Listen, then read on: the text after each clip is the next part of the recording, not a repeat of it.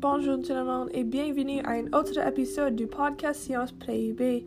Je suis Olivia et aujourd'hui nous allons discuter de la question peut-on traduire des équations chimiques en mots et vice-versa? Oui, vous pouvez traduire les équations chimiques en mots et vice-versa. Premièrement, pour écrire les équations chimiques que vous avez besoin de soutenir que les composés ou les éléments qui seront additionnés ensemble se trouvent à la gauche de l'équation.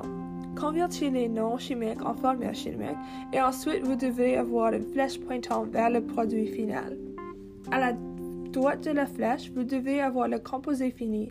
Et enfin, vérifiez que votre équation est balancée sur les deux côtés. Un exemple, c'est le 6CO2 plus le 6H2O plus énergie égale le CHO 6 du 6 avec le 6 oxygène 2. Pour écrire l'équation nominative, vous devrez simplement convertir les formules chimiques en noms chimiques.